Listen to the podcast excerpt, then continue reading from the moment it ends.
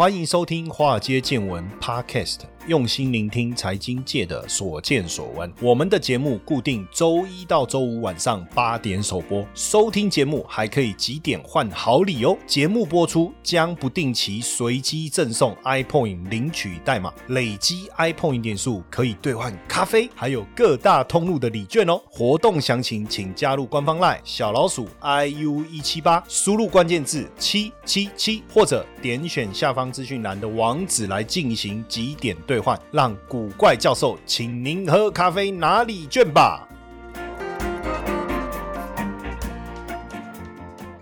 好，大家晚安，大家好，我是谢承彦。这几天因为台股非常非常的热啊，所以像我去录这个东升的，这不是新闻，他的一次要录到两个小时。然后这两天觉得有点累，觉得好像有点想睡觉，所以呢，录完我就赶快去看了一下医生哦。我没有，我没有去境外，也没有去坐高铁去南部参加三体，也没有哦，我也没有特别去哪里去哪里啊。但是喉咙有点不舒服，不知道是不是这个原因呢？哈，那我就去看我皮喉科啊。那耳鼻喉科医生就跟我讲说：“哎，你喉咙发炎了，就因为这样，所以导致你有一点疲倦，好想睡觉哦。不要喝咖啡，好，我想说还好啊，我我也不是那种咖啡上瘾的人呐，不喝咖啡应该还好。不要喝茶哦，茶还好，我也不是一天到晚在泡茶嘛，偶尔我会喝那个红茶。”就是那种红茶包泡一点红茶，因为水没有味道嘛，偶尔想换一点花样这样。那不要抽烟哦，这个这个肯定的，是不是？还有不要讲话，看我就靠讲话为生，那叫我不要讲话，对不对？好，所以我就在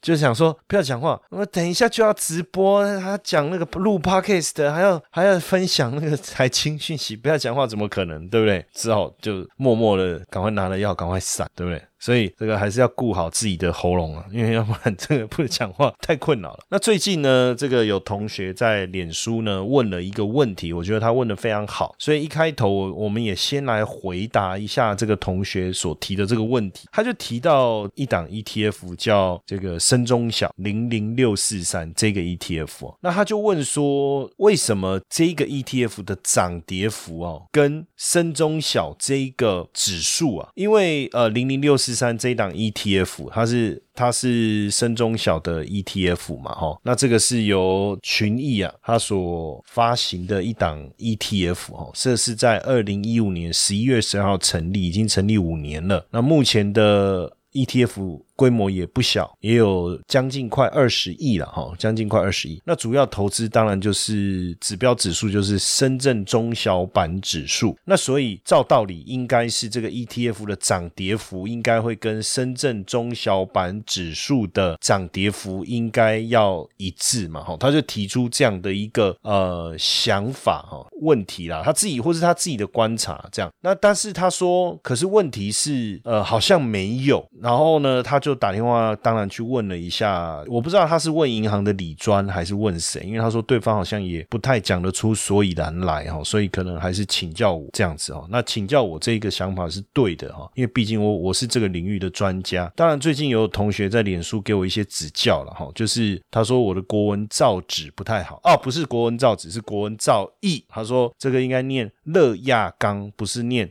乐嘎刚哦，这样，那当然我很我很谢谢同学们给我的指教，而且他还叫我上网去查一下教育部的网站哦，有特别说明这个乐嘎冷嘎不是这样念，要念乐亚冷亚。这个我不知道大家知不知道这个字哈，就嘎空的嘎嘛，但是乐亚这样念亚哦，不是念嘎哈。这样，当然我看了，我说啊，对对对，上了一课，因为我从小国文就不好，也是因为这样，所以才念到财经博士嘛。因为如果我国文很好的话，我今天就当中文老师了嘛。是不是哦？OK OK，因为专业领域不同啦，当然就回到这个脸书上，大家常问问题嘛，那他就问了这个深中小这个问题。我简单跟各位讲一下哈，就是说我先讲 ETF 跟他所参考的这个指数这中间呢，实际上本来就一定会有一些些误差。我们先讲说它可能产生的误差是什么？比如说零零五零好了，零零五零是追踪这个台湾五十指数，那零零五零这一堂 ETF 的表现也不会完全。全跟台湾五十指数的表现一模一样。OK，为什么哈？这牵扯到几个问题。第一个问题是零零五零，我们这个钱，比如说深中小，我们把这个钱交给这个群益，这些钱他会去买。深中小里面该买的这一百档股票，按照比例，对不对？好，那股票每天都会有收盘价，所以这个串联起来加权计算，因为有的比例高，有的比例低，好，整个加权计算以后的结果所得到的数字，这个叫净值，你就会有这一档 ETF 的净值。因为比如说我拿一百万嘛，好，我就照道理讲，我一百万买，好，我的这个价值是不是就一百万？好，可是不一定哦。为什么我买的时候是不是会有手续费？好，手续费就扣掉了，所以基本上我我整个基金规模就会受到一点点影响。然后还有呢，还有管理费，管理费虽然不多，比如说像深中小这一档，它的管理费是百分之零点九五，但除以三百六十五天，那总管理费是一点三二，还有含不是就是我们讲可能还有其他，比如说呃托管费用啊什么加一加是一点三二嘛，百分之一点三二，那你要除以三百六六十五天，那实际上这个不。部分是不是也也会侵蚀一点点你的表现？好，这个也会是一个影响因素。所以呢，我们先不要谈市市价哈，就是买卖这个 ETF 本身你要付的价格，我们就先讲净值。净值本身其实也很难完全的跟指数的涨跌一致。最后的结果，哎，可是不对啊！你净值不就是买你那个所追踪的指数里面该买的股票吗？那你的净值的计算就是这些股票的收盘价。所以如果这些股票涨，你的这个净值当天就跟着涨。那总共涨多少，就按每一个股票贡献的比例，不是这样吗？所以照道理，我的深中小这个指数如果涨百分之一，我深中小的 ETF 的净值不是应该要涨百分之一吗？OK，没有错，照逻辑上来是这样。但是呢，我先讲净值的部分哈。但是呢，有管理费的问题要扣，还有一个问题是什么？汇率什么意思呢？如果说我我就以四月十九号，其实这个零零六四三呢，还有一档叫零零六四。三 K 这个是呃用人民币计价的。好，那你要想一下，我们今天买的是一个境外的产品，我我拿到的钱是不是用人民币去买，对不对？但是我实际上我在台湾这边，我我结算上面是用台币，那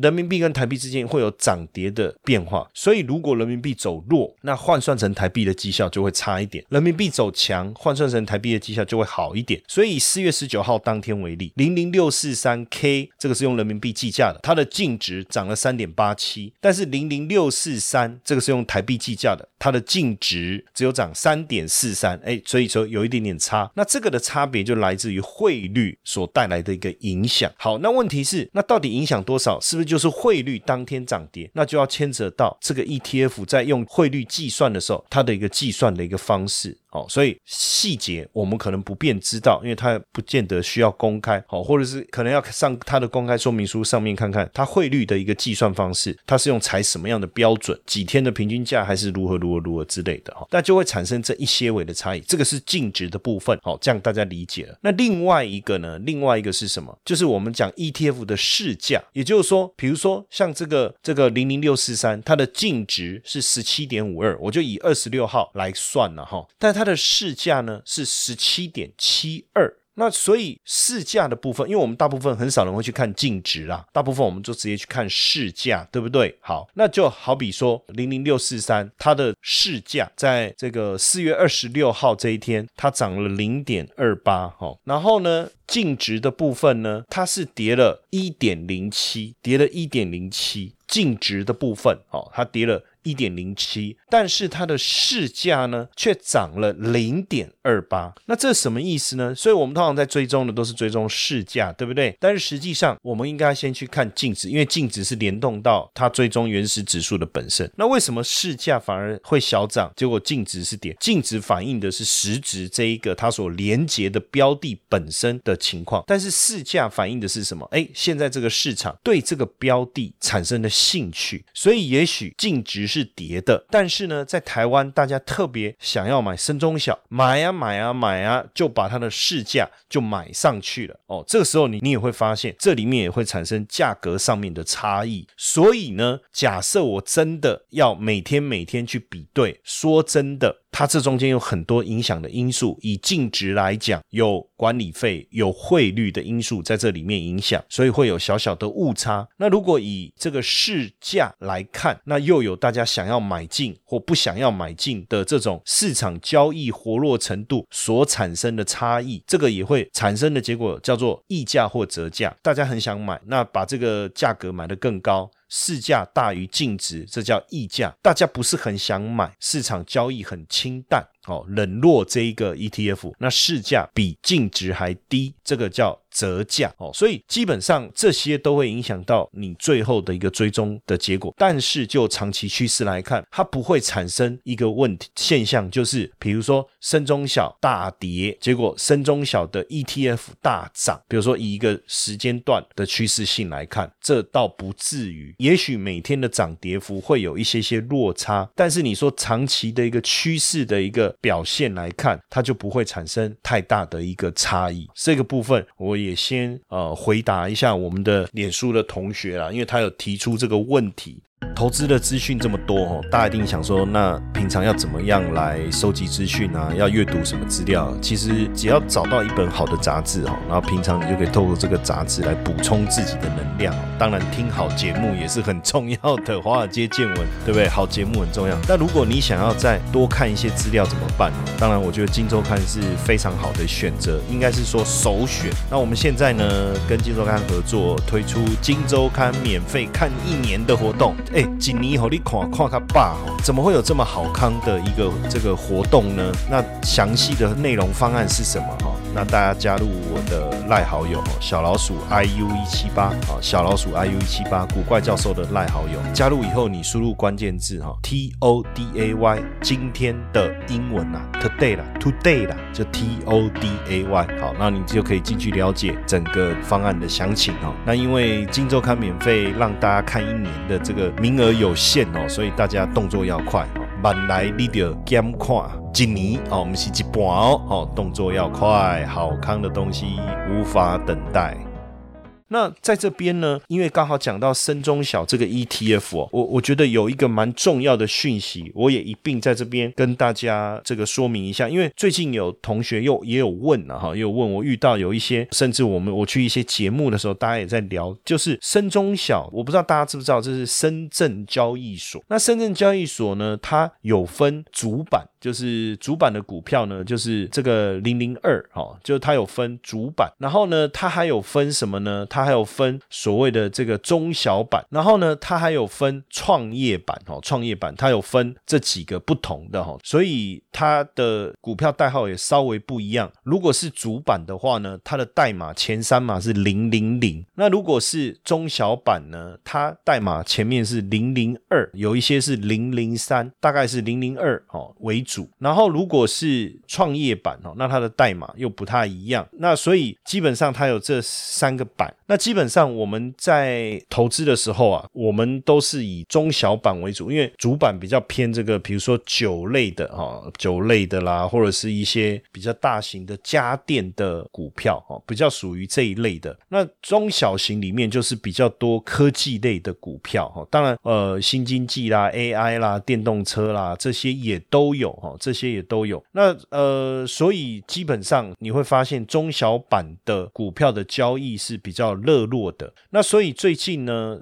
呃，深圳交易所他们做了一件事情，什么事情？就是他们要把中小板、主板合并，哦，把两个合并，把主板跟中小板合并。那合并合并什么意思？大家就会担心嘛。可是实际上，把主板跟中小板合并这件事情，对未来中小板的股票而言，我觉得是一件好事哈。为什么呢？因为基本上主板就是深一百啊，我们也有一个指数叫深一百，这深一百就是深圳前一百大股票。那基本上，当然它还是会跟着市场的趋势啊涨。跌，但是呢，在这四年哦，从二零一七年到目前为止哈，主板没有 IPO，没有 IPO，所以大部分的 IPO 新挂牌的啦，或者是这种新的股票，不是落在中小板，就是落在创业板。那现在深圳的主板上市公司有四百六十家，中小板是一千零二，创业板是九百二十五。那为什么要合并哦？原因很简单哦，整体深圳交易所股票的交易比重来看哈，主板占百分之十六，中小板。板在百分之三十一，所以很明显不是在中小就是在创业。那既然这样，为什么不干脆把这两个板直接合并起来就好了？那这样并起来以后，主板跟中小板通通叫主板，但是呢，它的股票代号零零二的它不会改变。那我们比如说群益的这一档深中小，它所追踪的深中小这个指数也不会改变，因为这个股票就是那些，它也不用特别改，对不对？指数的名称啊，以前叫中小板指数嘛，那现在就叫中小一板哦，就是这样子而已，就是这样而已。那所以这样子，深圳交易所的。板块了，就剩主板跟创业板，那刚好跟上海交易所的主板跟科创板互相呼应，所以等于是四只脚的一个结构哦，四只脚结构。那对，比如说对这个深中小的 ETF 来讲，哦，有没有什么影响？其实没有影响，就像我刚才讲的，追踪的方式啊，各方面啊，也都没有改变。那这样有个好处，就是说，像这种成长性比较强、获利比较好的股票，它本来就在这个深中小指数里面。那因为它又是主板，那对于一些国际型的 ETF 来讲，它可能比较希望去投资主板，哦，所以过去它可能会忽略中小板，对不对？那现在中小板被并到主板以后，那比如说像一些我我们有聊过的股票，像比亚迪啊、赣锋锂业啊等等，诶，未来可能被被动指数追踪的比例或金额可能就会增加。那所以中小板的指数在合并以后，它其实这个就叫中小企业一百，它其实没有没有什么太大的变化。但是呢，因为中小指数里面的股票呢，它的成长性是特别好，基本上像以今年来讲，营业收入成长预估大概是二十四趴，很明显比这个呃深圳指数里面整体的。营业收入百分之九来得好很多，所以如果它一直属于中小板而没有被纳入主板，也有可能错过被很多资金追踪的机会。那因为现阶段的中小板里面的这个类股啊，大概分几类比较多，像资讯技术，还有这个能源。这一类新能源这一类的，还有包括可选消费啊、医疗保健这一类的，大概就占了七成以上。所以实际上，呃，并入以后啊，加上这个指数，因为它跟这个“十四五”规划的连接比较深，所以就会比较好。那现在就整个深圳交易所的策略来看呢，哈，呃，也就是说，他们希望活络整个股票市场的这个交易的热度。那所以，呃，希望合并以后能够也去补强。他们的主板原本的主板补强，因为中小并入以后，通通叫主板哈。那原本的主板，你看我讲成长率比较弱嘛，然后交易量也比较少，但是实际上中小板里面的股票很多都已经算是很成熟，也是也也有成长性的股票。那他想这样子是不是可以跟创业板做一个区隔？创业板就是一些比较新创的，然后比较小型，真正比较小型、比较活泼的，太活泼啊！因为实际上中小一百的股票还是很活泼了哈，但我是说有些就太活。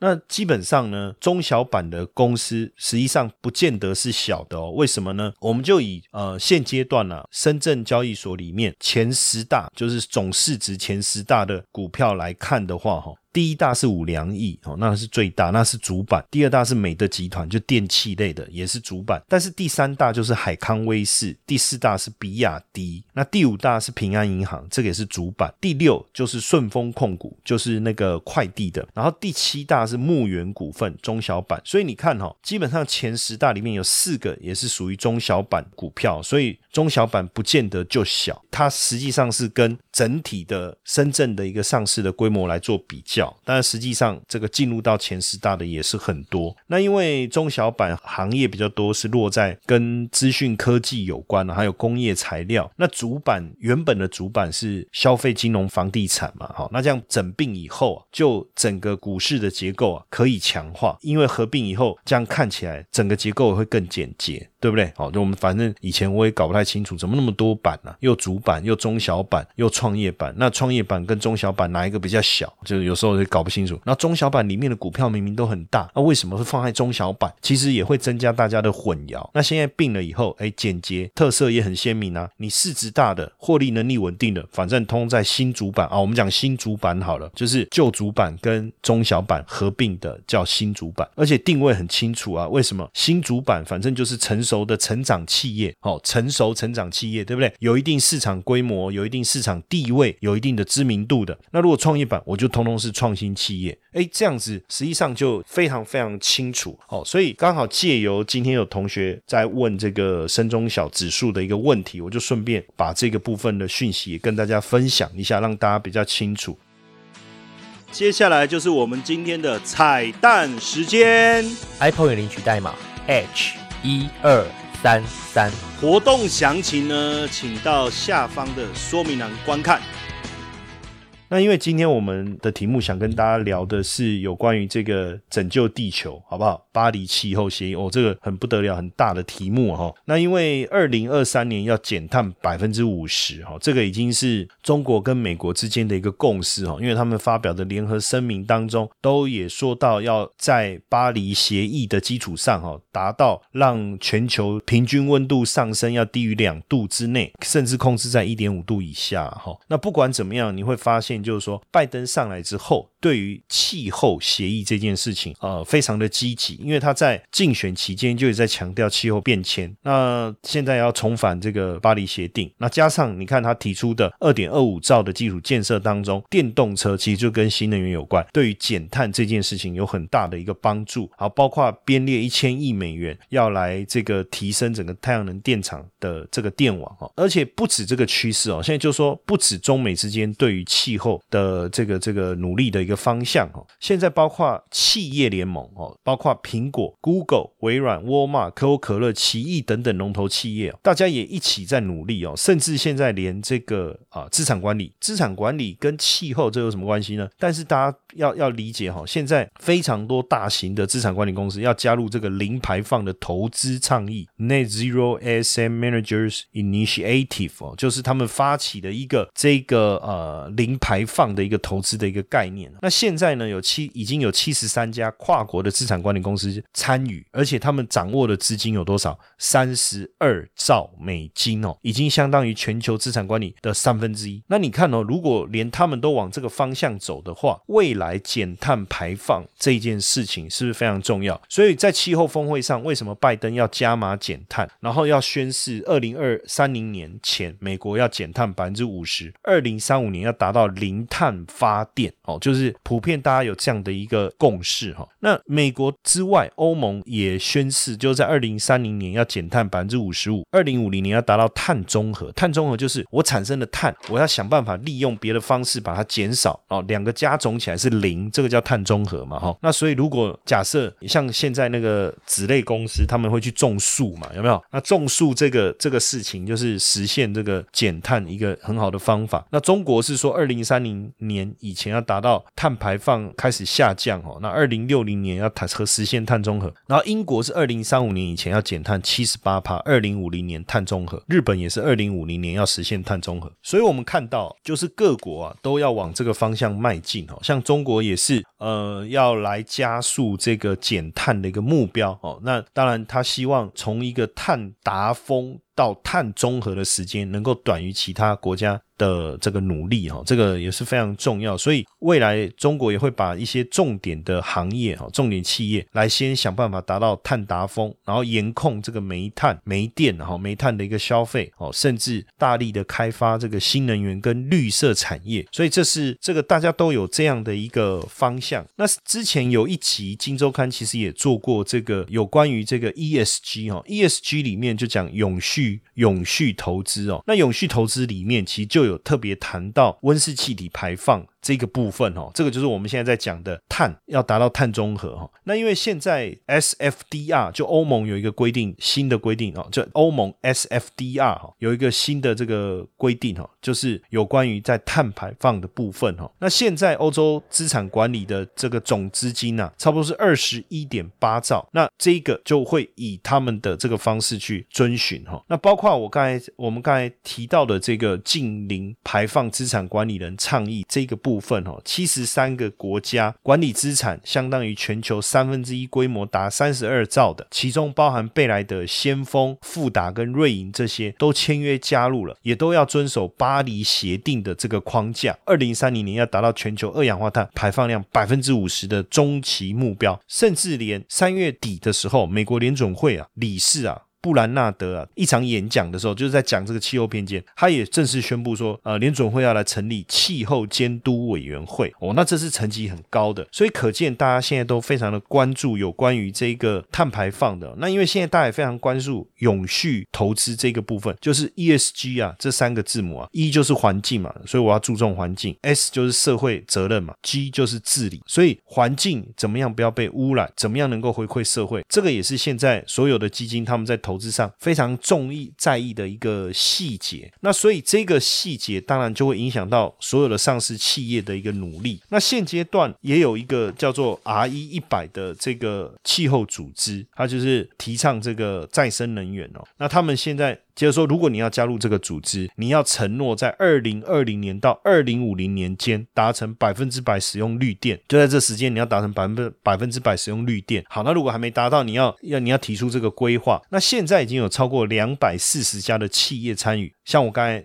前面有念到的 Apple、Google、Facebook、Dell 哦，那像金融业他们也参加，对不对？你说，哎，金融业也有绿电的问题，比如说我企业的总部，那你的电是怎么来的？你是风力发电、太阳能发电，还是所谓？的，比如说你开空调，空调也会产生二氧化碳的排放嘛？怎么去做到绿电？那包括呃联合利华、PNG、交生，然后 Estee Lauder 这些，大家其实都加入了这个这个 R 一百哦，希望能够达到。这个百分之百绿电的这个目标哈，那台湾当然也有加入哈，那大家也都在努力。那现阶段呢，应该是说 R E 一百这个组织很强大，因为不是因说加入的会员很强，确实加入的会员都是很大型的跨国的企业，因为他们已经从政府这个单位走到了产业链，对不对？那所以如果企业有很强烈的需求，那当然就能够带动政府去往这个方向去改进。所以大家就是在比啊，比影响力也好，比领导力啊，比野心也好。所以再生能源的进展，未来会比我们想象的更快，哦，想象的更快。那因为 R E 一百是鼓励企业使用绿电，那所以你供应链的部分都是自愿，像苹果就要求旗下供应链的厂商要承诺为苹果产品未来使用百分之百的再生能源。所以 R E 一百的影响力啊，不只会扩及产业链，会扩及产业链所处的国家。所以台湾有没有压力？台湾确实有。那现在这个 R 一百，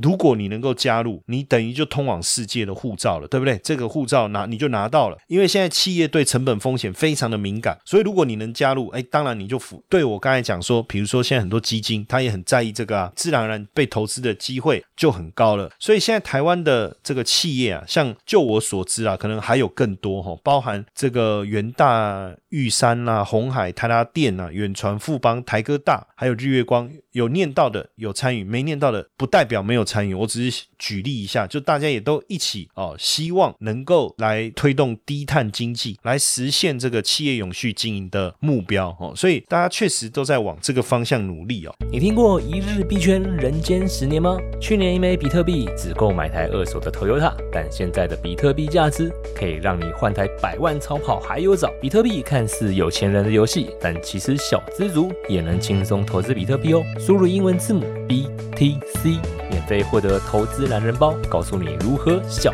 资投资比特币。不过我我讲是，我也要先讲一个比较比较现实的的问题，然后就是说，呃，虽然目前台湾的碳排放量是第二十三，就总量，当然你说看总量，我们就是二十三，不多不多，但是实际上，因为你人口多、区域大的地方，你的总碳的排放量一定在前面，所以第一名是中国大陆，第二名是美国啊，哈，那我们在二十三。可是真正我们要看的应该是人均的碳排放量。那我们现在的人均的碳排放量，实际上是比我们目前，因为我看到数大概接近十二公吨哈，比日本的九点多，还有欧盟的七，跟中国接近七来讲，人均的碳排放量来讲，我们其实。是这个数字是不太理想的，这个我们要注意哦。而且我们现在就是说，如果以大家现在要达到碳中和的目标是在二零五零年要达到碳中和目标的话，以我们目前法规以及我们在进展的一个速度来看，我们到二零五零年的减碳目标是二零零五年的碳排放量少百分之五十，所以达到碳中和，碳中和，我觉得可能还有很大的的一个距离要去努力哦。而且以目前来讲，哈，以目前来讲，就是包括我们碳排放成长。的速度紧贴着我们的经济成长率走。但是现在全球整体来讲，碳排放的一个速度啊，其实是慢慢的跟经济成长的速度之间产生一些落差的。所以这个也是对我们这个台湾来讲，也也必须要去努力的一个点了哈。那因为碳中和、碳排放哦、减碳的这个风潮，就是要去讲一九九七年的京都议定书了哦。因为当时是用法规的形式来限制温室气体的排放，但之后因为美美国退出嘛，有没有？那后来二零零六年是巴黎协议，就是等于延续这个京都议定书。二零零九年哥本哈根协议，然后接着因为那时候草案没有通过，那当然就延续到二零一六年生效的巴黎协议。所以为什么美国说要重返巴黎协议的原因就在这里。那现在的对于气候管理的态度啊，整体来讲就是奠定在这一个所谓的巴黎议定书上面哦。这个地方就让大家稍微有一点理解哈，稍微有点理解。但细节的部分，基本上哈，你从比如说以中国大陆来讲哈，你从碳的这个巅峰，意思要碳达峰啊哈，就是你碳排放的一个最大的程度，然后要降到碳中和这条路要怎么走？所以你的发电方式哈，你就要有很大的改变。比如说你是火力发电或天然气发电，这个部分你要大幅度的减少哦，你就要往风力发电啊或者太阳能发电这个方向走，这是一个必要的。就在发电的这个部分，就是电力的来源，未来包括产业的结构、工业的流程，还有碳吸收的一个过程，你都要大幅度的去调整。其实公路啊是二氧化碳排放量最大的公路上，因为汽车嘛，哦，所以占比超过百分之七十五。所以如果能够把公路交通的碳排放量大幅度的下降，那自然而然往碳中和这个这个路径发展的可能性就很高。那新能源车其实就是一个很有机会带动交通领域碳排放明显下降的一个概念哦。所以中国大陆为什么要积极的发展这个新电动车的原因就在这里。那先讲一个这个结论啊，之后这个我会再再持续的安排这个部分讲细一点哦，因为这牵扯到产业更多，牵扯到的个股也更多哦，牵扯到它的影响也很多。那今天就先跟各位讲一下巴黎协议啊这些，然后大陆现在它如果要用最快的速度达到碳中和哦，要赶上要后发先字的话，那他要做的努力有哪些？那基本上会跟碳中和相关的股票哦，大部分一定是落在电动车或是新能源这个概念，就是受惠新能源车、风力发电哦、太阳能这一类的哦，还有电动车的一个部分哦。那像电动车的部分，其实我们之前有跟大家有介绍过的，像我们今天讲的深中小里面，比如说它有包含哪些股票是跟新能源有关，就是跟这个碳中和有很大的关系。因为我刚才一直强调，你如果是跟这个议题搭上了，为全球的资金也会特别关注嘛哈。像比亚迪啊、赣锋锂业啊这些哈，我们之前有介绍过三花智控，大家还没印象？还有恩捷股份等等。除了电动车之外，哈，新能源的部分，像中环股份啦，或像这个恩捷股份、金风科技，还有包括中国广核、中材科技，还有金奥科技、伟星新材等等。那这些就是跟这个这个新能源相关的。那这些在深中小里面，跟电动车也好，跟新能源也相关也好，全部加总起来的权重大概落在我稍微算了一下，大概是落在十六趴左右了。所以等于是说，如果是要谈未来的这个所谓的这个碳中和的这个议题啊，那相关类型的这个股票其实有蛮多会落在这个深中小这个 ETF 里面。所以如果大家对这个议题有兴趣，你也可以去了解一下这一档 ETF，好不好？OK，那以上跟大家分享，希望大家能够比较清楚知道这方面相关的议题，也对大家有帮助了。OK，那我们今天的分享就到这边，谢谢大家的收听，晚安。嘿，各位铁粉们，如果喜欢华尔街见闻，请大家多多按下分享键，让更多人能听到我们用心制作的节目。你们的一个小动作，是支持我们节目持续下去的原动力哦，快去分享吧！